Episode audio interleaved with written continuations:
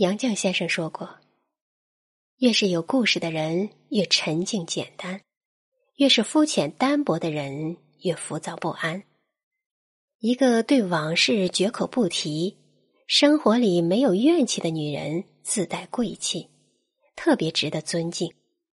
做一个眉宇间写满风调雨顺的女子，安静与暖，安然于心，不急不躁。”清淡欢颜。